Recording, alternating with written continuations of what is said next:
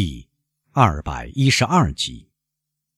这一次，仿佛大自然终于怜悯起这个快要以自身力量爆裂开来的强壮体格似的。莫雷尔的最后一句话，在喉咙口消失了，他的胸脯爆发出呜咽，早就忍不住的眼泪涌流出来，他瘫软下去，哭着。又跪倒在瓦朗蒂娜的床边。这时，达阿弗利尼说话了：“我也是。”他用洪亮的声音说：“我也是，我要加入到莫雷尔先生一边，要求查清罪行，因为一想到我怯懦的好意助长了凶手，我就感到恶心。”我的天！我的天！威勒夫低声地说，十分沮丧。莫雷尔抬起头来，看着老人的眼睛，这双眼睛射出异乎寻常的光芒。看，他说：“努瓦迪亚先生想说话。”是的，努瓦迪亚示意。尤其因为这个可怜的老人的所有官能都集中在他的目光里，这种表情就特别可怕。您知道谁是凶手吗？莫雷尔问。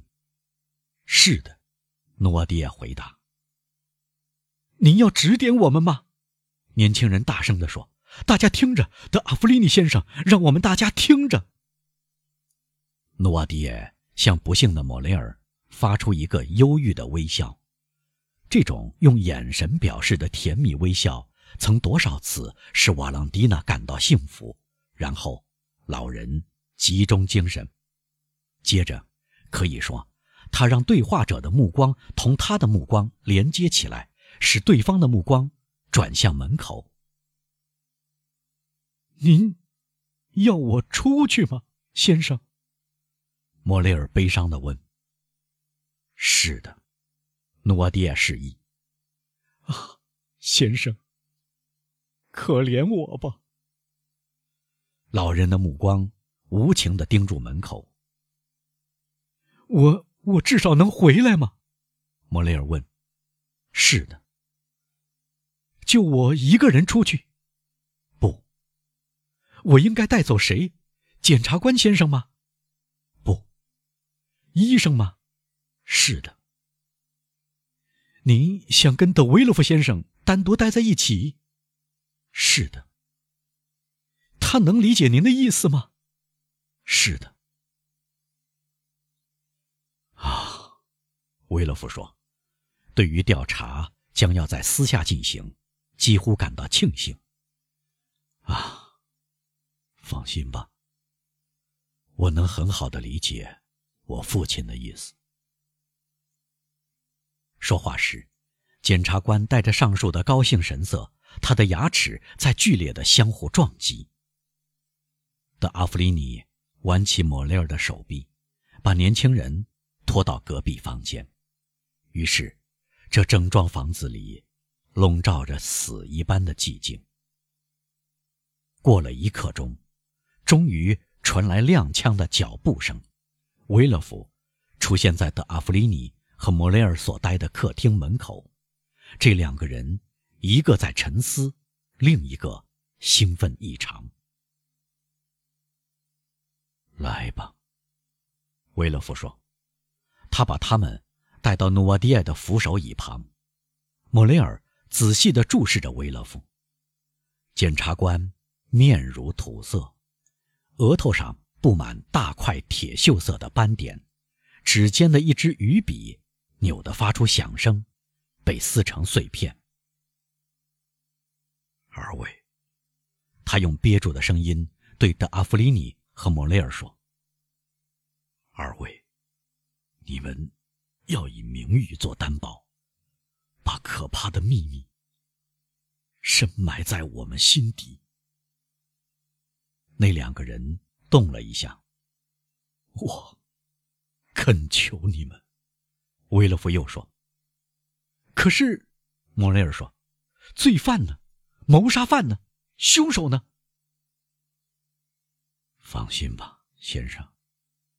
正义会得到伸张的。威勒夫说：“我的父亲向我透露了罪犯的名字。我的父亲像您一样渴望复仇，但我的父亲像我一样，恳求你们保守犯罪的秘密。是这样吗，爷爷？是的。”诺瓦迪埃坚决地表示。莫雷尔不由得做了个恐惧和不相信的动作。啊，维勒夫嚷道，抓住马克西米利安的手臂。哦，先生，您了解我的父亲是个坚定不移的人。如果他向您提出这个请求，这是因为他知道瓦朗蒂娜的仇一定会得到可怕的报复。是吗，爷爷？老人示意：“是的。”威勒佛继续说。他了解我，我已经向他许下诺言。你们放心吧，二位。三天，我请求你们给我三天。这比司法机关对我的要求时间要少。三天之内，我要向杀害我女儿的凶手进行的报复，会使最冷漠无情的心灵。也要发抖，是吗，爸爸？说完，他咬牙切齿，摇晃着老人麻木的手。这个诺言会遵守吗，诺迪先生？莫雷尔问，而达阿弗里尼用目光探问着。是的，诺瓦迪埃用阴森而快乐的目光示意。起誓吧，二位，威勒夫说，把德阿弗里尼和莫雷尔的手拉到一起。骑士说，你们会照顾我家的名誉，让我来雪耻。德阿弗里尼回过身去，低声地说出：“好的。”但莫雷尔挣脱法官的手，冲到床边去吻瓦朗蒂娜冰冷的嘴唇，然后。带着蛰伏在绝望中的灵魂拖长的呻吟声，逃走了。上文说过，所有仆人都已经走光了。德维洛夫先生不得不请德阿弗里尼料理繁复细致的丧事手续，这是在大城市里死了人所带来的麻烦，尤其病人的致死伴随着如此可疑的情况。至于诺瓦迪耶，看到他那无法以行动表达的悲伤，他那无法以动作表示的绝望，他那无声的眼泪，真是惨不忍睹。威勒夫回到书房，但阿弗利尼去找区政府的那位医生，他的职责是验尸，被人很有分量的称为“死人医生”。诺瓦迪耶不愿离开孙女儿。过了半小时，德阿弗利尼先生带着同事回来，临街的几扇大门早已关上。由于门房已和其他仆人一起走掉，来开门的是威勒夫本人。在楼梯平台上站住了，他再没有勇气走进死者的房间。于是，只有两个医生走进瓦朗蒂娜的房里。诺瓦迪埃待在床边。像那个死人一样苍白，一动不动，默默无声。死人医生带着半生跟尸体打交道的人那种无动于衷的表情走过去，掀起覆盖住姑娘的被单，紧紧半张开嘴唇。哦，达芙妮妮叹气说：“可怜的姑娘，她真的死了。唉，是的。”医生简洁的回答，放下覆盖瓦朗蒂娜面孔的被单。努瓦迪耶发出低沉的喘气声。但阿弗里尼转过身来，老人的眼睛闪闪发光。善良的医生明白，诺瓦迪耶要求看看他的孙女儿。他把老人推进床边，而死人医生把触摸过死人嘴唇的手指浸到氧化过的水里，他发现这张平静而苍白的脸，酷似睡着的天使的脸。在诺瓦迪亚眼角冒出一滴眼泪，这是善良的医生得到的感谢。死人医生在瓦朗蒂娜房里的桌子一角起草验尸报告。这个重要的手续完成后，便由德阿弗里尼把他送出去。威勒佛听到他们下楼的声音，又出现在书房门口。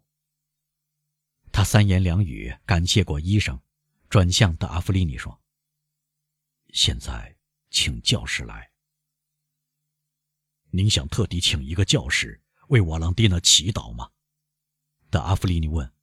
“不。”威勒夫说，“去找就近的一位好了。就近的是一位意大利的善良的神父。”医生说，“他就住在您家隔壁。您要我顺便去请他来吗？”达弗里尼，威勒夫说：“请您陪这位先生出去，这是大门钥匙，您可以随意进出。您把教室带来，再负责把他带到我可怜的孩子的房里。您想同他说话吗，我的朋友？我想单独待一会儿。您会原谅我是吗，教师？”理应懂得各种痛苦，甚至做父亲的痛苦。于是，德维洛夫先生将一把万能钥匙交给达芙利尼，最后一次向陌生的医生致意，便返回书房，开始工作起来。对于某些性格的人，工作是一切痛苦的良药。正当两位医生来到街上。他们看到一个穿着神父长袍的人站在隔壁门口。这就是我对你提起的那位神父，死人医生对达芙利尼说。达芙利尼走进神父先生，他说：“您能给一位刚失去女儿的不幸父亲，检察官维勒夫先生效劳吗？”啊，先生。神父带着明显的意大利口音回答：“是的，我知道，他家死了人。那么，我用不着告诉您，他冒昧的请您效什么劳了。我正要登门自荐呢，先生。”神父说：“去尽我们的职责，是我们的本分。这是一个姑娘。是的，我知道，我从仆人那儿了解到了。”我看到他们逃离了这幢房子，我已经知道他叫瓦朗蒂娜，我已经为他祈祷过。谢谢，谢谢先生，达芙利尼说：“既然您已经开始履行您的圣职，就请您继续做下去，请您坐在死者旁边，沉浸在丧事的悲痛中的这家人，会非常感谢您的。”我这就去，先生。”神父回答。“我敢说，谁的祈祷都比不上我的诚恳。”达芙利尼拉住神父的手，没有遇到维勒夫，他关在书房里，把神父领到瓦朗蒂娜的房间。埋尸工人要到晚上才来收尸。进入房间时，努瓦迪埃的目光已遇上神父的目光。不消说。他似乎从中看到某种特殊的东西，因此他对神父盯住不放。但阿弗里尼不仅把死人，而且把活人也都托付给了神父。神父答应德阿弗里尼为瓦朗蒂娜祈祷，并且照顾努瓦迪亚。神父庄重地开始祈祷，不用说，为了祈祷时不受打扰，也让努瓦迪亚在悲痛中不受打扰，所以。当阿弗利尼先生一离开房间，他便走了过去，不仅锁上了医生从那里出去的门栓，而且锁上了通往德维洛夫夫人那道门的门栓。